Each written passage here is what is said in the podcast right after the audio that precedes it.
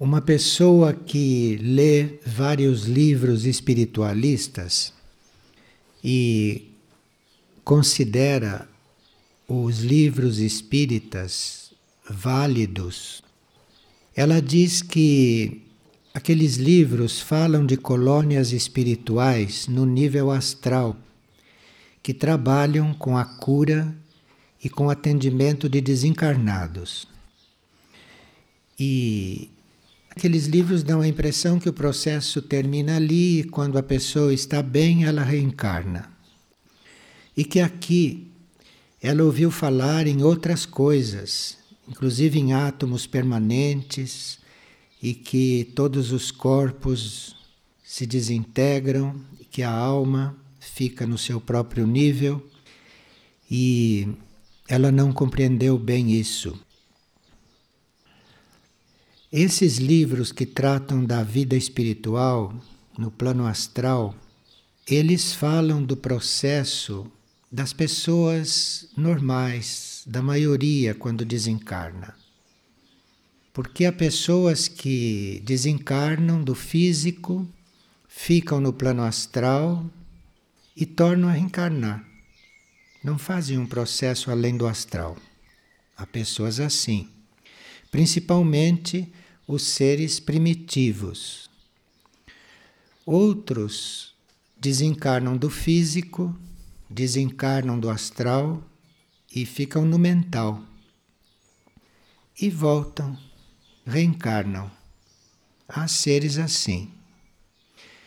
Então o Espiritismo e esses livros espiritualistas, para a maioria, esses livros falam da vida depois da morte só nessa etapa porque os seus leitores não estão interessados em ir além.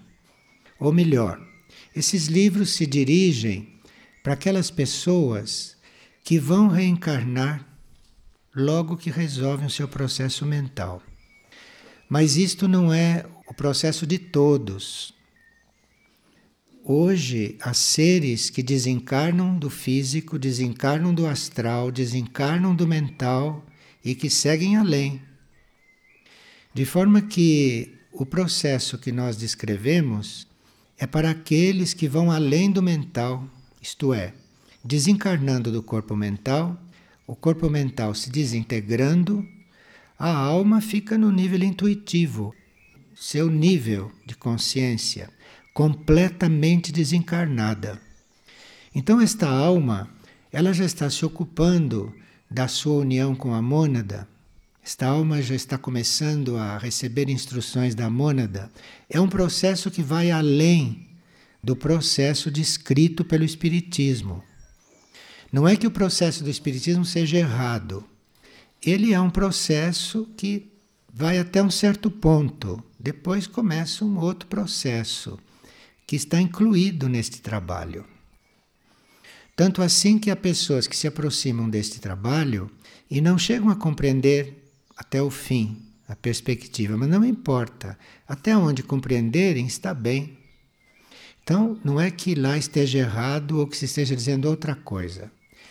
Como a nossa meta é a alma desencarnar completamente e não chegar no astral e voltar, ou chegar no mental e voltar é ela desencarnar completamente, para ela ir tomando consciência da vida da mônada e da vida cósmica. Se o nosso trabalho é esse, não há razão por que nós ficarmos descrevendo o plano astral. Então, o fato de nós não falarmos nessas colônias, nesses tratos espirituais com desencarnados, não quer dizer que isso não exista. Esse não é o nosso trabalho. Porque se nós ficarmos falando disto, vocês não vão além disto. Então, isso a gente dá por descontado, não é? Que nenhum de nós vai ficar no plano astral, vai ficar no plano mental, porque a gente já percebeu que tem outra meta. Que a nossa meta é ir ficando consciente da mônada. Nossa meta é ir ficando consciente dos nossos níveis mais profundos. É uma questão de nível de trabalho. Não é que uma coisa seja errada ou outra seja certa, é uma questão de nível de trabalho. Para quem precisa de uma coisa, encontra uma coisa. Quem precisa da outra, encontra outra coisa. E esta pessoa pede indicação de uma leitura sobre este assunto. Então, isto foi um dos primeiros livros que nós publicamos. Chama-se A Morte Sem Medo e Sem Culpa. Ali, esse processo está mais ou menos descrito. E esta mesma pessoa pergunta se nós não estamos perdendo tempo em ficarmos lidando com as coisas externas na nossa vida quando sabemos que a vida é outra e que o destino nosso é outro. Bem, nós podemos visualizar certas coisas, mas não podemos negar que muitos têm um karma material para resolver. De forma que, enquanto existe uma vida kármica, esta vida kármica tem que ser desenvolvida, esta vida kármica tem que ser resolvida. Agora, o fato de haver uma vida kármica, o fato da pessoa ter obrigações kármicas compulsórias, que ocupam seu tempo, ocupam sua energia, etc., obrigações que elas fazem quase por dever, depois que amadurecem, nem fariam mais essas coisas, mas criaram aquelas situações em etapas anteriores e hoje encontram-se com situações kármicas para serem resolvidas. Isto não impede a pessoa de, paralelamente, fazer um outro processo, de fazer um processo mais avançado. Não impede. De forma que quem está fazendo uma vida kármica pode não estar perdendo tempo, ela está saudando débitos kármicos. E inteligentemente não é tratarmos dos assuntos sem deixar de tratar da única coisa necessária. Porque a única coisa necessária é bem diferente. Então, nós podemos tratar da única coisa necessária, que é a busca do nosso contato interno, que é buscar compreender qual é o próprio caminho, isto é a única coisa necessária. E a vida kármica não precisa impedir que isso aconteça. Então, uma coisa é a vida kármica do indivíduo, e outra coisa é ele não perder tempo enquanto está cumprindo o seu processo kármico. Ele não precisa perder tempo. Ele paralelamente vai desenvolvendo outras coisas. Ele paralelamente vai tomando consciência de outras coisas, não? Criando um karma futuro diferente ou vai dissolvendo o karma que já criou. E uma pessoa pergunta: qual é o sentido de continuarmos a semear e a construir, sabendo que haverá uma grande purificação material sobre o planeta? Olhe, por mais vasta que possa ser uma purificação sobre o planeta, por mais vasta, isto não impede, não exclui que nós fiquemos plantando as sementes para épocas futuras, para vidas futuras, para uma humanidade futura. Então, se nós sabemos, não, que certas coisas estão completamente comprometidas, nós podemos naqueles setores agir como se não estivesse comprometido, porque isto fica registrado na alma das coisas e fica uma semente para etapas futuras. De forma que o mundo pode estar pegando fogo. Nós vamos viver como se o mundo não estivesse pegando fogo. Porque nós estamos lidando com a alma das coisas, não estamos lidando com a fogueira do mundo. Nós estamos lidando com a alma das coisas, com a alma dos seres humanos, com a alma animal, com a alma vegetal e com a alma mineral. Então nós estamos lidando com a alma desses reinos e não com o que está se passando no mundo. Claro que nós, estando lidando com a alma desses reinos, vai nos caber, em certos momentos, preservar coisas que não devem se desintegrar, que não devem morrer, e o plano evolutivo e o, a própria alma do reino vai saber o que fazer disso, não? Então, nós sabemos que o reino humano está em juízo e nem por isso vamos deixar de ajudar uma alma que quer evoluir. Porque enquanto aquela alma quer evoluir, ela tem um caminho, embora ela esteja em juízo. Mesma coisa um animal, mesmo uma planta ou um mineral. Então nós temos que lidar com as coisas vivas, porque elas estão vivas. E enquanto elas estiverem vivas, ali está acontecendo um processo evolutivo. Não importa o que esteja acontecendo no mundo. E uma pessoa pergunta o que é transmutação. O que nós chamamos de transmutação é uma troca de mônadas no indivíduo. Esta troca de mônadas se dá quando a mônada que está no indivíduo tem uma tarefa interna a desenvolver e isto é mais importante para ela do que prosseguir uma experiência no plano físico, encarnada nos corpos físicos.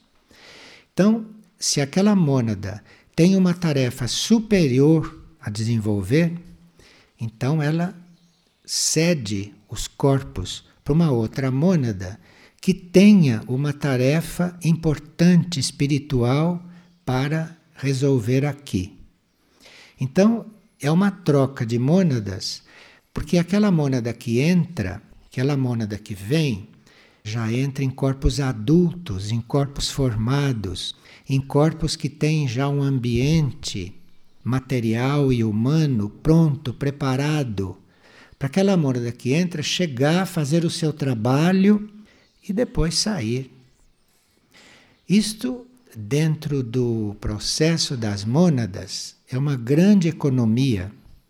Porque se certas mônadas têm muito claro o que elas têm que fazer aqui e não têm necessidade de outras experiências aqui, para elas é muito mais simples, muito mais econômico encontrar corpos já prontos.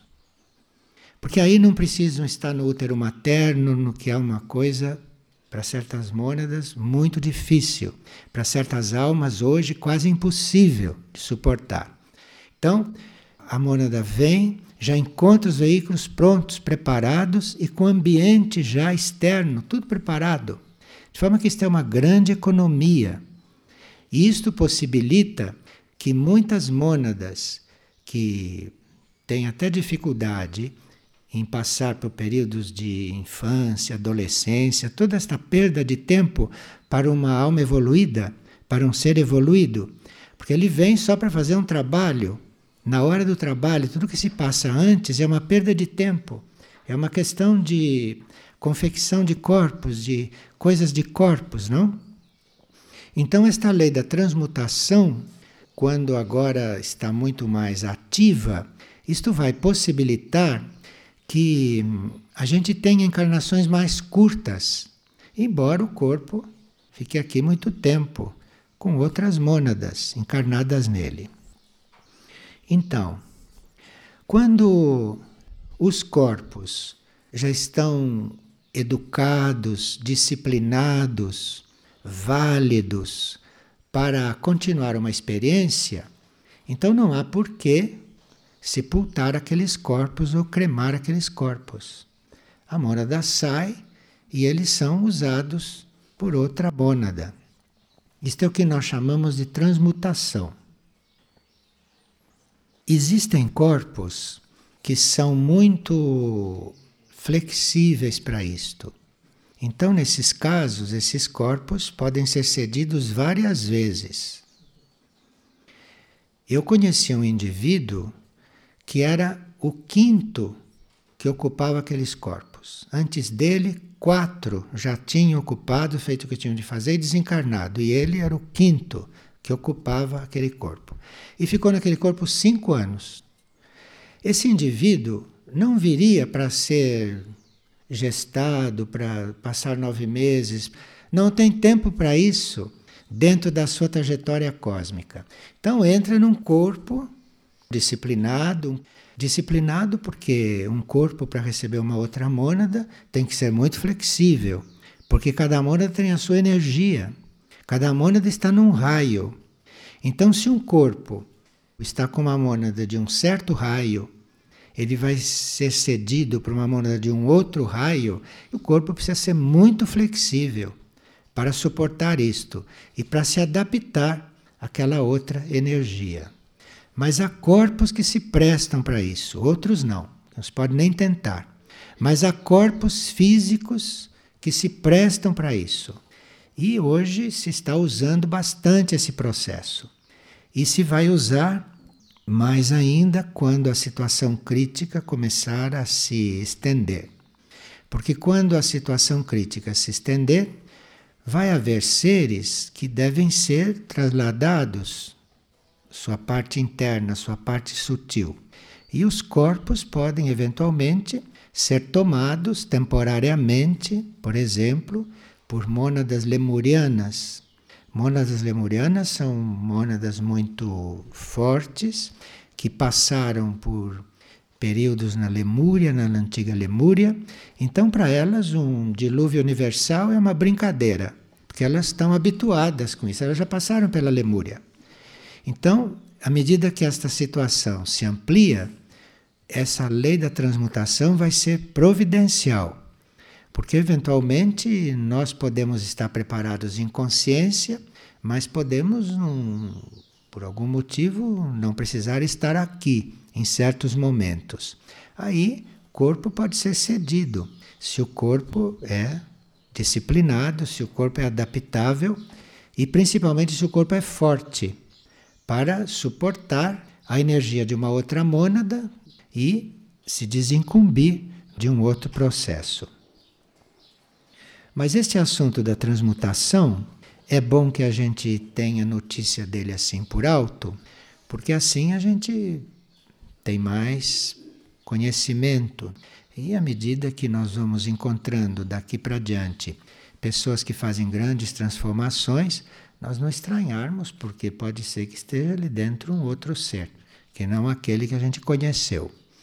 Mas, em geral, quando se dá essas mudanças, quando se dá essas transformações, a mônada que entra é sempre mais evoluída do que aquela que sai.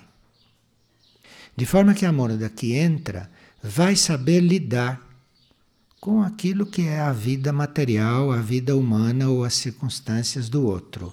Não vai haver nenhum problema, porque a mônada que entra, que transmuta, é sempre mais evoluída e ela sabe com o que, que ela vai ter que lidar.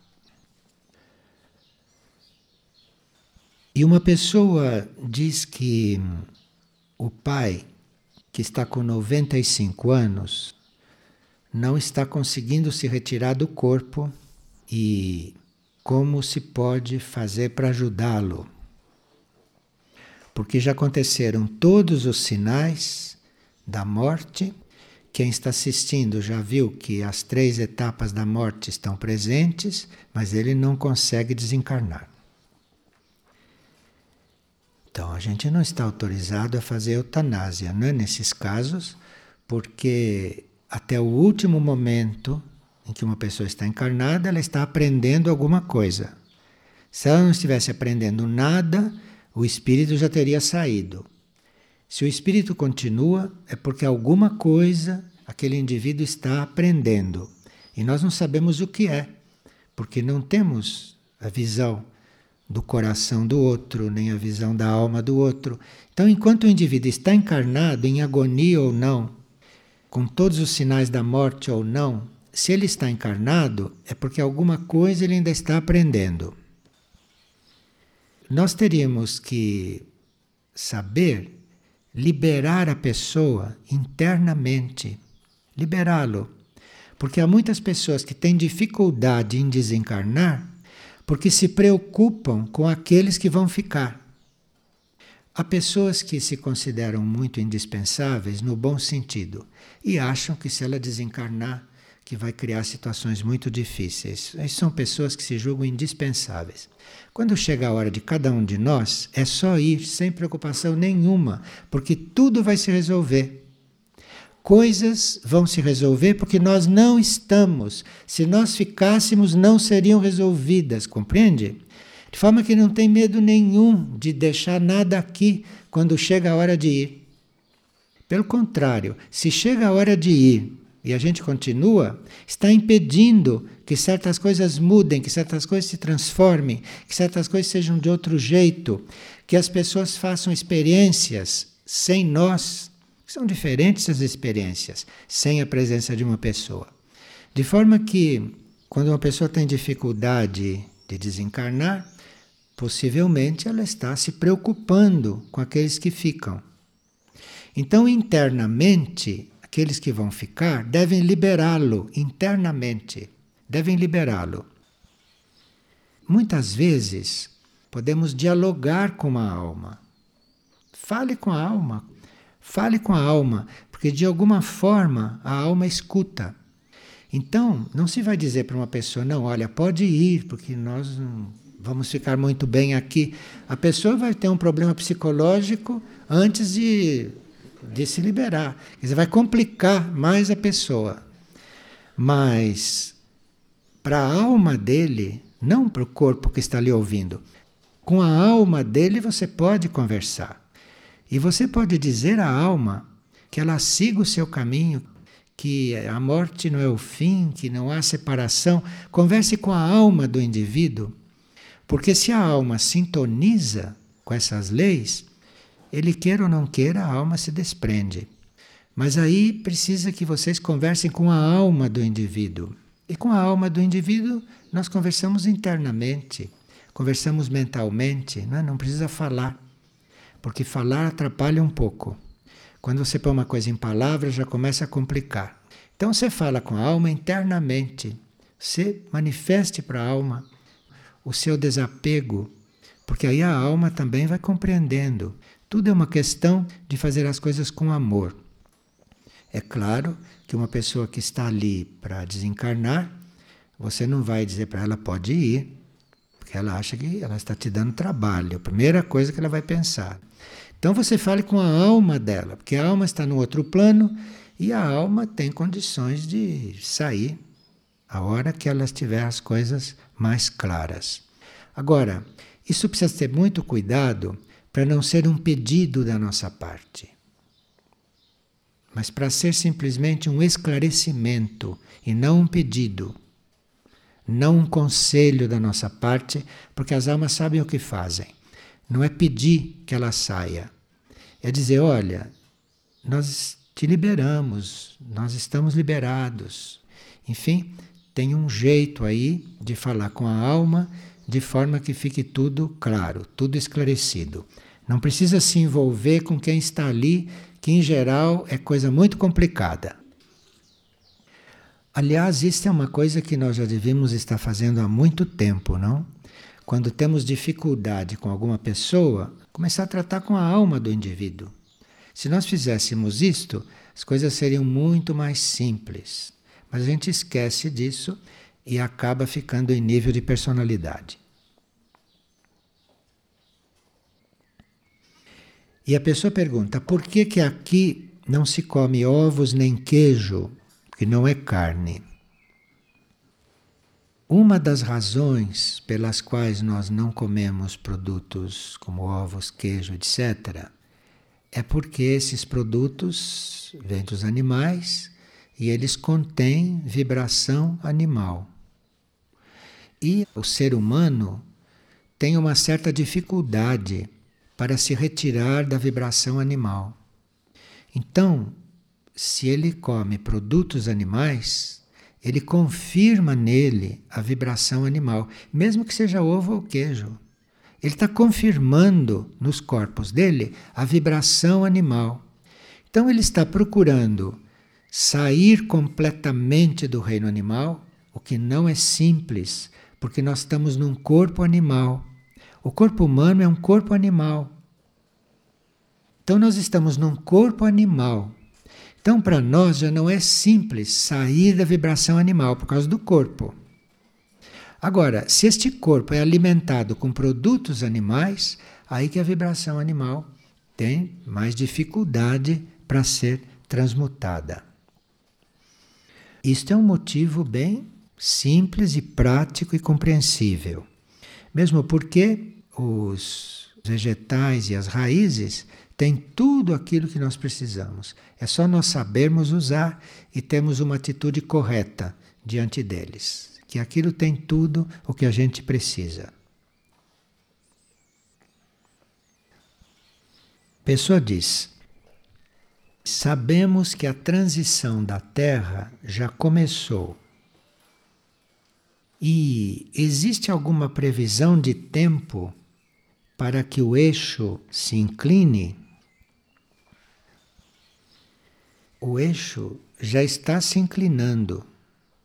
E os cientistas já observaram que já se inclinou alguns centímetros. Acontece que este eixo está se inclinando tão lentamente que não se percebe. Precisa aparelhos de muita precisão para ver que este eixo está se inclinando. Isto se sabe que o eixo não vai se inclinar de uma vez. Ele já está se inclinando há algum tempo e chegando num certo momento, aí pode ser que haja um, uma inclinação mais violenta, mais rápida.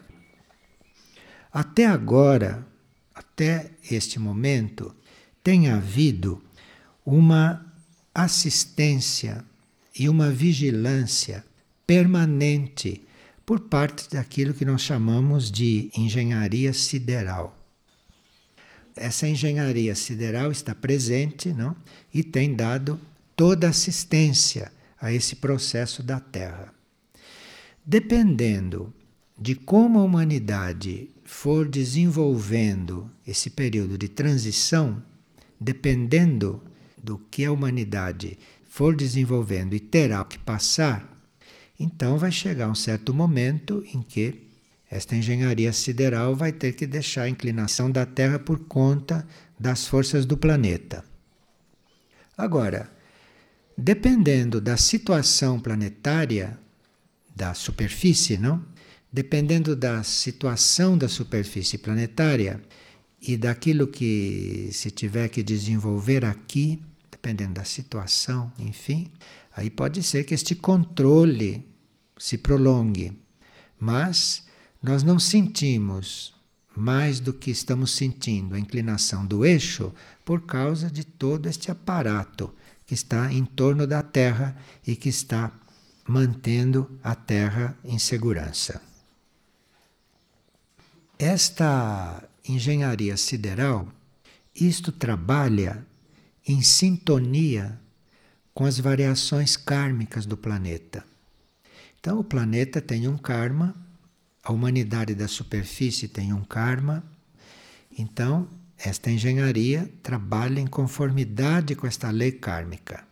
Seria preciso que este karma fosse mudando, que este karma fosse se transformando para haver alguma mudança nessas perspectivas. Mas que o eixo tem que se inclinar, isto é necessário. Mesmo porque a Terra evoluindo, o ser planetário evoluindo, ele vai entrando em contato com outros núcleos cósmicos. Então, digamos que nesta etapa da Terra, nesta fase da Terra, a Terra seja muito atraída por certos núcleos do cosmos. Mas a Terra evoluindo e a Terra necessitando de outras influências, pode ser que a atenção da Terra se volte para outros núcleos do cosmos. Para onde a Terra estiver voltada, para ali ela vai sentir a sua atração. De forma que, se a consciência da Terra está em determinada área do universo e ela muda para o lado oposto, certamente vai haver uma mudança de eixo, porque ela está sendo atraída por um outro lado. Tudo isso existe. Então, nesses casos de transformação física de um planeta, essa engenharia sideral está sempre muito presente. Agora, esta mesma pessoa pergunta se todos os que ficarão aqui ou se todos aqueles que estarão aqui serão transmutados. Bem, isto é uma coisa que precisa ver caso por caso. Há seres que se retirarão para os planos internos até que passe esse processo da superfície. E há outros que ficarão durante o processo para servir ou para passar por certas experiências. Agora, esta pessoa está perguntando como é que o novo código genético funciona nesta situação. O novo código genético é colocado na consciência do indivíduo. Não tem nada a ver com a situação física dele. O novo código é colocado na consciência. Então, o indivíduo esteja encarnado ou esteja desencarnado, ele pode ser tocado na consciência com uma nova luz, com uma nova diretriz, com um novo código, enfim. Esse novo código prevê uma outra forma de procriação, por exemplo, que vai ser implantada com o tempo, muito lentamente, não? Prevê isto. E já há sinais no corpo físico das pessoas que isto está acontecendo. Isso está acontecendo na consciência. Mas os corpos físicos já estão dando sinais. Por exemplo, nós ouvimos outro dia que os espermatozoides masculinos estão diminuindo 2% ao ano em quantidade. O que quer dizer isto? Quer dizer que daqui a pouco os espermatozoides não vão ser mais necessários. Então, uma coisa desta não entra em funcionamento de repente. Nós todos estamos passando já por um processo de modificação, de transformação, que diz respeito a uma futura situação. Futura situação. Então, se esses espermatozoides masculinos estão diminuindo a cada ano, é sinal que a reprodução vai ser de outro jeito que isto não vai ser como agora. Então, alguns sinais já estão aí, mas isto praticamente não influi, praticamente não pesa tanto, mesmo porque as pessoas estão tão distraídas com coisas sem importância que nem notam estas coisas. Ninguém está sabendo destas coisas porque estão realmente muito distraídos com a vida terrestre. Os cientistas estão um pouco perplexos porque por mais que estudem, por mais que reflitam, por mais que meditem, não conseguem descobrir por que, que está havendo isso com os espermatozoides. Bastaria que eles lessem o livro espiritual estaria tudo claro. Mas não estaria muito claro porque precisa provar. E aí, na hora de provar as coisas espirituais, não tem como, porque coisa espiritual não se prova. Aí temos que aguardar. E uma pessoa está perguntando como é que nós fazemos para ajudar aqueles que não despertaram e que estão como cegos no caminho espiritual. Pode haver algo que se possa fazer para colaborar com eles? O trabalho mais efetivo que nós podemos fazer é o trabalho de irradiar a energia do nosso próprio eu interno. Esse é o trabalho mais efetivo. Nós estamos sempre buscando esse eu interno, estamos sempre olhando para dentro, estamos sempre enfocando a nossa realidade interna, não só para questões nossas, pessoais, de evolução, mas porque se nós formos entrando em contato com aquele nosso núcleo interno, nós seremos um daqueles que estarão irradiando uma energia muito necessária para estes tempos. De forma que o trabalho hoje mais essencial é o trabalho de irradiação. Porque o trabalho de irradiação não envolve o mental das pessoas. Então, você falar com uma pessoa, você explicar para uma pessoa, você fazer um trabalho que a pessoa veja que você está fazendo, isto tudo pode dificultar. Por causa das forças involutivas que estão controlando muitas mentes, muitos corpos astrais e físicos também. Então, essas forças sempre operam resistências. E você tem que despender energia com isto. Se o seu trabalho é irradiação, você não perde tempo algum, não perde energia alguma, ninguém nota a sua presença, ninguém te dificulta. Então, o trabalho de radiação hoje é realmente o mais efetivo. Porque mesmo aquele que está em contradição, ele não resiste à radiação. Ele nem percebe que está havendo um trabalho de radiação. Ele não nota, ele não percebe. De forma que hoje é o trabalho mais efetivo. E esse trabalho de radiação começa quando você já tem um certo canal formado com seu eu interno. E por aquele canal vem a energia do eu superior que começa a irradiar através de você. Se você está encarnado, essa irradiação é até através do corpo físico. Vocês não notaram que às vezes tem uma pessoa presente num lugar e ela praticamente não está fazendo nada. Mas ali está acontecendo uma coisa. Ali as coisas se mantêm em ordem, ou ali as coisas estão se ordenando. Se perguntar o que aquela pessoa está fazendo, ela também acha que não está fazendo nada. Outro dia uma pessoa me disse: Eu não sei o que, que Fulano faz aqui. Eu não respondi. Tem gente que está num lugar para estar. Quem irradia não precisa fazer mais nada. Todo o resto é acréscimo, que são muito necessários às vezes. Mas então o trabalho de radiação é o mais efetivo. E quando há essa irradiação, se vê logo.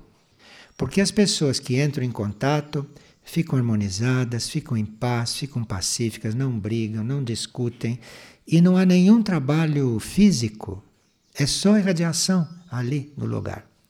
Então as coisas vão de uma certa maneira, ou melhor, as coisas deixam de ir de mau jeito.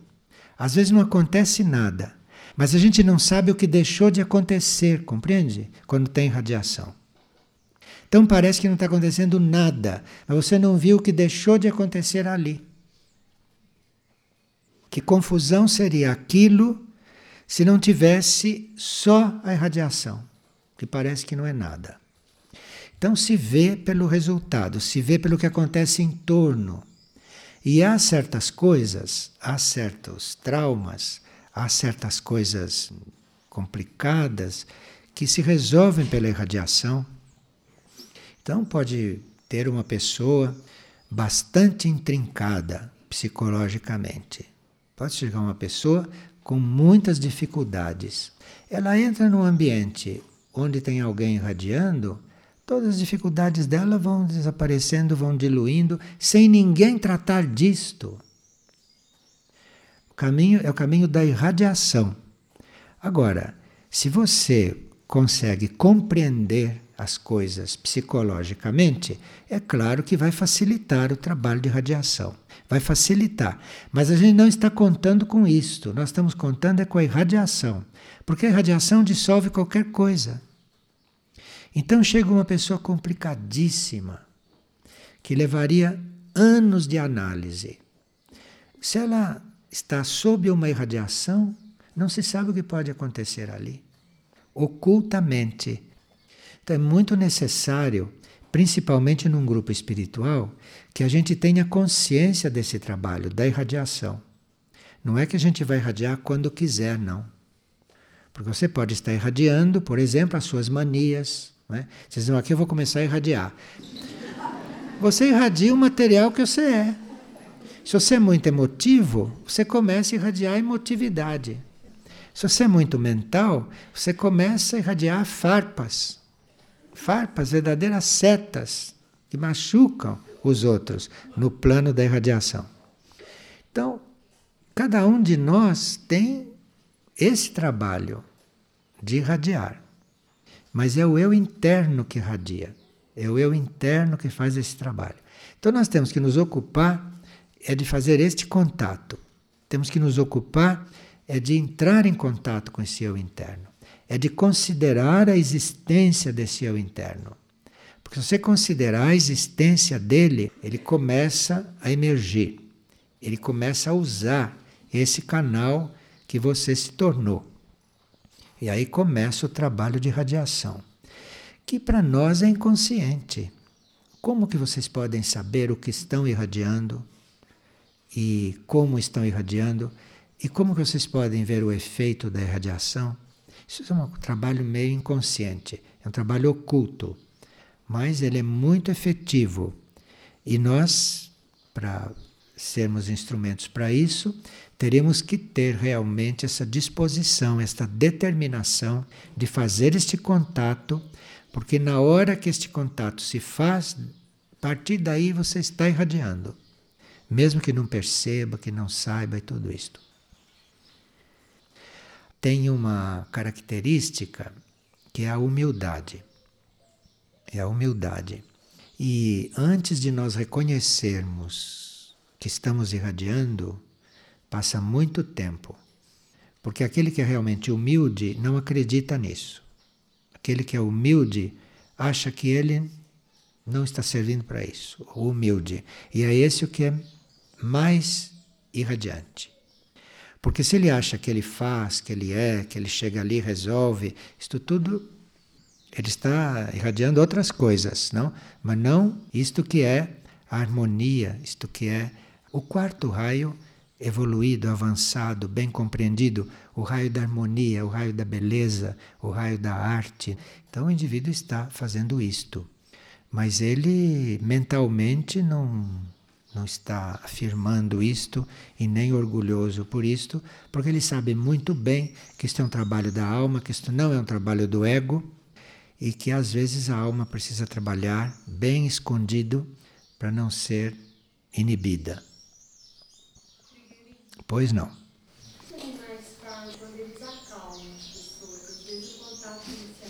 Isto, ela está dizendo o que acontece quando nós chegamos perto de certos animais e nos acalmamos, né? Como se ele tivesse um poder de nos acalmar. Leve em conta que os animais, em geral, não pensam. Porque a maioria desta agitação das pessoas é por causa da mente. É a mente agitada. O animal não tem a mente agitada. Porque o animal tem uma mente embrionária, tem uma mente em formação, então o animal não tem uma mente agitada. Por mais que um animal seja rápido, lépido, se movimente, ele não agita porque a mente dele não é agitada. É uma questão da mente.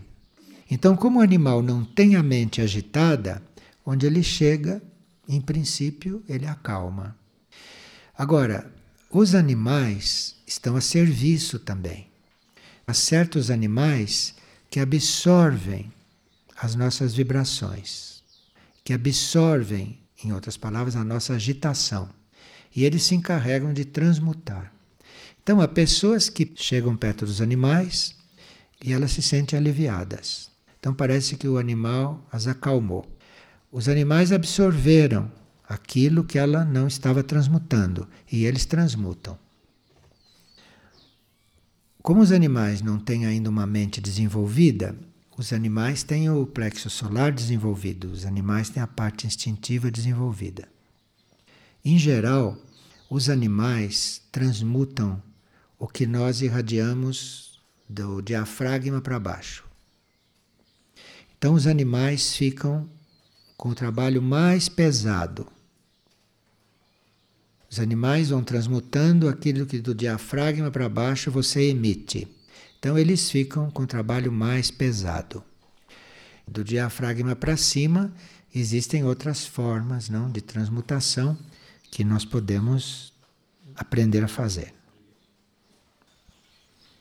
Bem, não seria uma coisa digamos, amorosa, você ter os animais só para eles transmutarem sua casa. Isso não seria amoroso, né?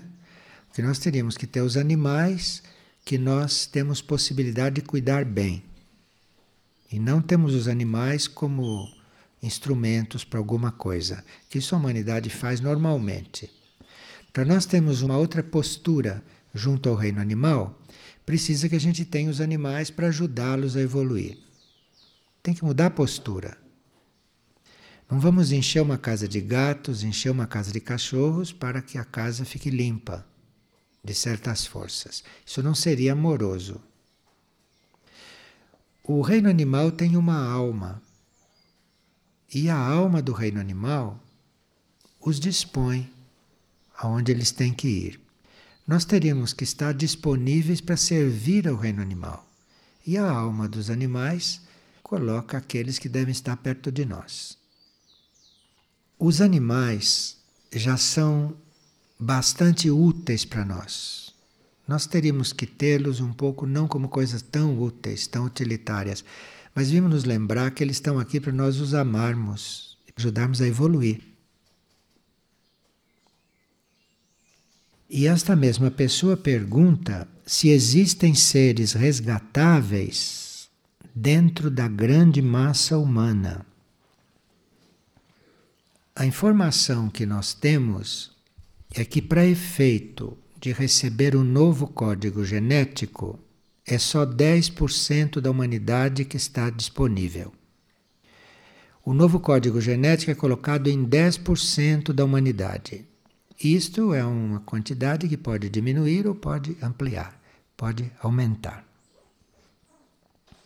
Agora, esses 10% resgatáveis, isto é, que podem fazer um desenvolvimento dentro de uma evolução superior, claro que esses 10% resgatáveis estão distribuídos pelo mundo. Onde quer que vocês cheguem, vocês encontram seres resgatáveis. Aqueles são seres que são depositários do novo código genético.